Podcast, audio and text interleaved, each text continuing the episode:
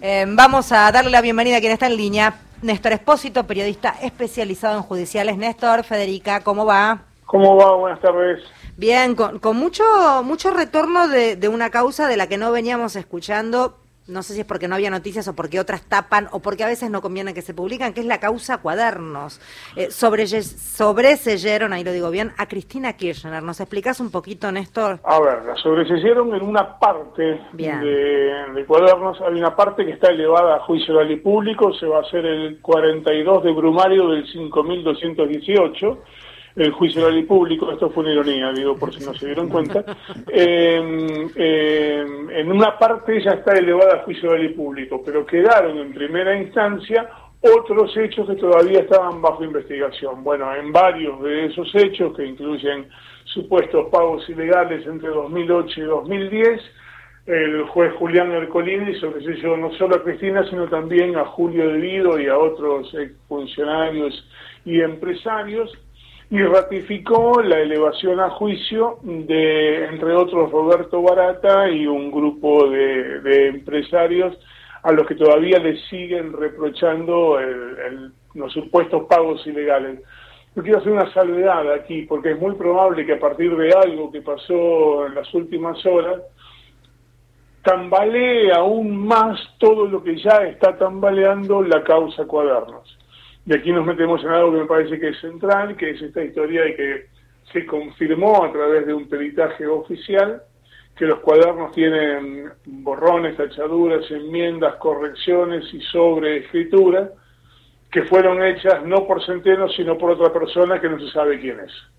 Y esto invalida la prueba, bueno, en principio invalida, en el Poder Judicial argentino puede pasar cualquier cosa, pero debería invalidar la prueba como un elemento válido para eh, avanzar en una acusación y a la causa cuadernos. Si le sacas los cuadernos, no le queda nada.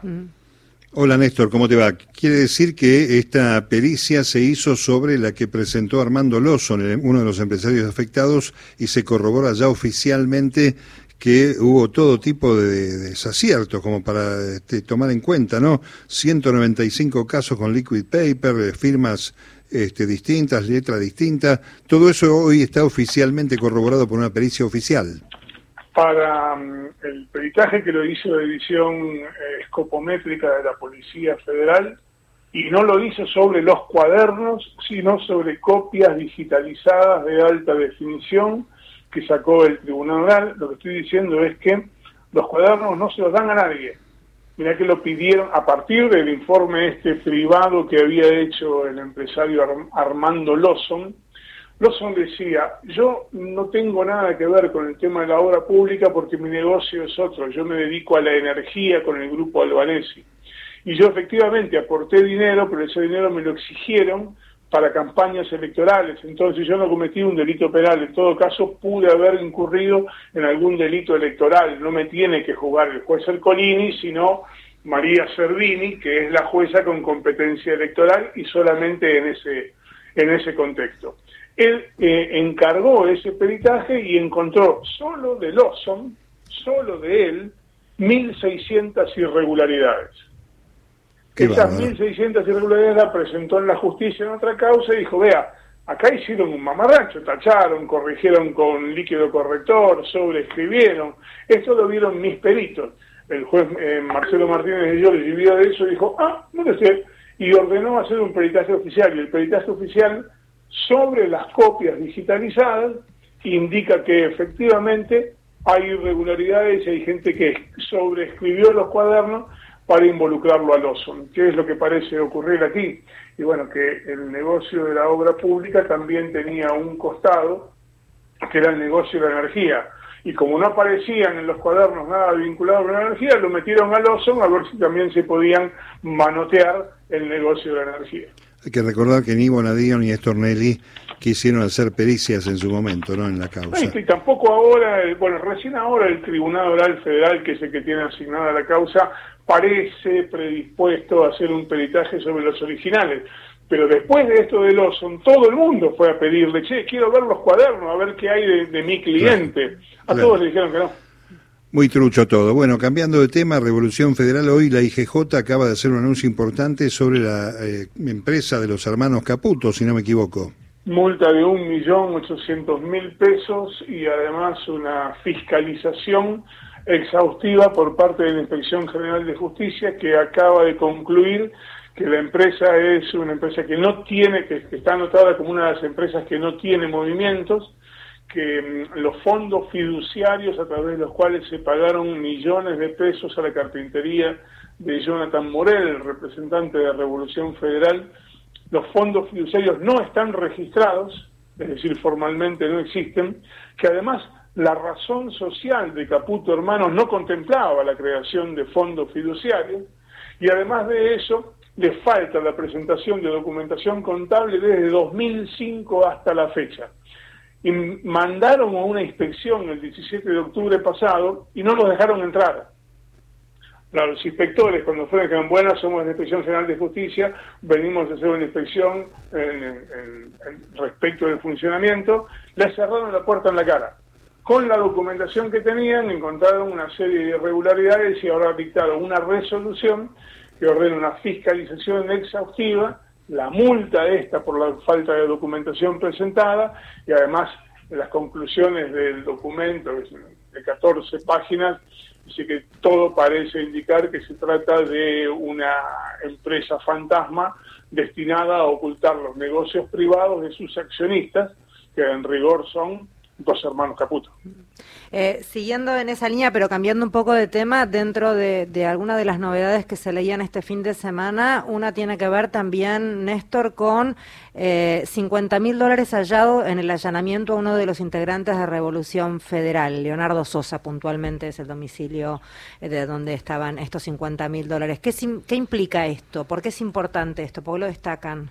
¿Sabés quién es Leonardo Sosa? ¿Lo tenés ubicado? No, ya se me mezclan, empiezan, empiezan a aparecer. No, vos, a mí explícame todo de cero ahora, siempre. Ahora lo vas, lo vas, a entender. Leonardo Sosa es el que apretó al, a Lautaro Maislin en una de las últimas marchas, cuando Lautaro sí, el periodista de ese 5N, bueno, ese es eh, Leonardo Sosa. Él es uno de los que está detenido hoy.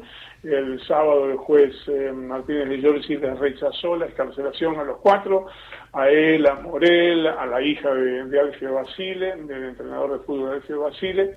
Eh, en el contexto de la detención ordenaron un allanamiento en su casa y en el allanamiento encontraron 50 mil dólares.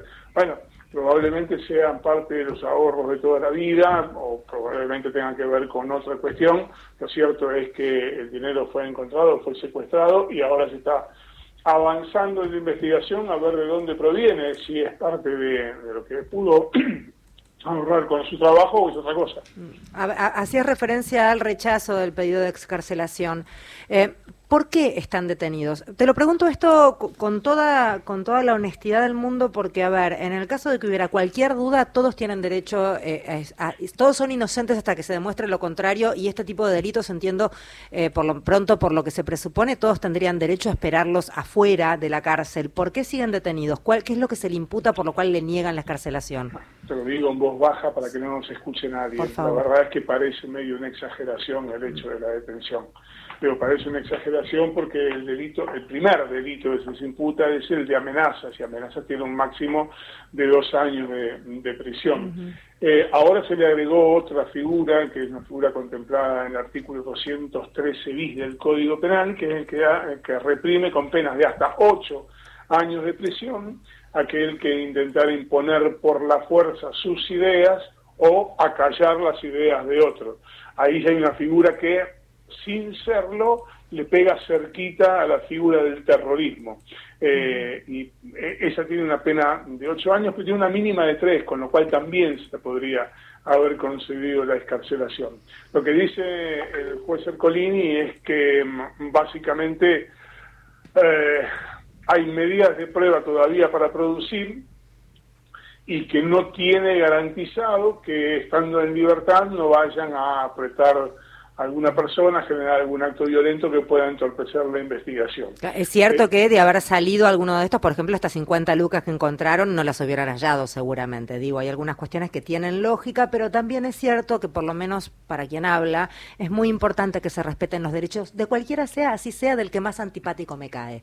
Entonces, vuelvo, a, bajar la voz para decirte lo, lo que me parece que están haciendo es aleccionando, es diciendo, che, no es gratis salir a, llamar a incinerar personas en la plaza pública, a perseguir a unos o avisarles que se van a tener que ir del país en cuanto ellos sean al poder, no puede ser gratis. Entonces, más allá de que el Código Penal sea medio benévolo con ese tipo de amenazas, lo que le están diciendo es bajen un cambio porque si no van en cana. Me parece que tiene ese fin eh, adoctrinador, ese fin persuasivo. Ahora, yo jamás diría esto en radio porque en radio tenemos que decir las cosas con mucho más cautela. Pero Néstor, si llegara a corroborarse que esa asistencia financiera de los Caputo a Revolución Federal fue utilizada efectivamente para generar estos actos eh, de violencia en las calles, antorcha, bueno, guillotina, etcétera, ¿esto configuraría otro tipo de delito? Podría avanzar en el financiamiento de organizaciones ilegales, y eso es un delito que es autónomo, en este caso es un delito separado, independiente, pero que podría formar parte de una misma secuencia, es decir, alguien financia a un grupo para que ese grupo cometa tal delito, entonces ahí tenés una secuencia mucho más amplia. En ese caso en que se comprobara, evidentemente las causas deberían tramitar juntas, que por otra parte lo volvieron a decir tanto el fiscal Gerardo Policita cuanto el juez Marcelo Martínez de Giorgi cuando ordenaron las detenciones y cuando denegaron las escarcelaciones. Em, ¿Qué nos queda por, por repasar de todas las novedades por el paseíto que hemos tenido por noticias judiciales? hace un ratito nada más, menos de media hora, terminó la, el alegato de Nelson Periotti, de la defensa de Nelson Periotti. Nelson Periotti es el ex titular de Vialidad Nacional entre 2003 y 2015. El abogado Federico Paruolo eh, acaba de pedir la absolución.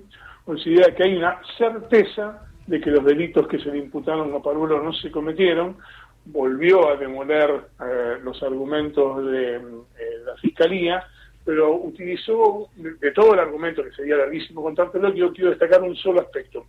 Hay una página, un sitio en Internet, en realidad es una herramienta, que indexa y busca sobre 700 y pico de billones, con B larga, de sitios web en todo el mundo, las páginas que fueron borradas, las archiva, las guarda y si vos la vas a buscar encontrás qué página que estaba subida fue borrada en un momento determinado. Una de las, de las bases de la acusación contra Periotti es que Vialidad Nacional había ocultado información sobre la obra pública en Santa Cruz para permitirle competir en mejores condiciones a las, a las y ganar esos contratos. En esa historia, en ese contexto, lo que demostró el abogado Parolo es que efectivamente se habían bajado las páginas con las condiciones, los pliegos y demás. ¿Sabes cuándo? En 2016, durante la gestión de Javier Iguacel. Bien. Eh, gracias, Néstor. Un placer, como siempre, completísimo. Gracias. Néstor Espósito, periodista especializado en judiciales.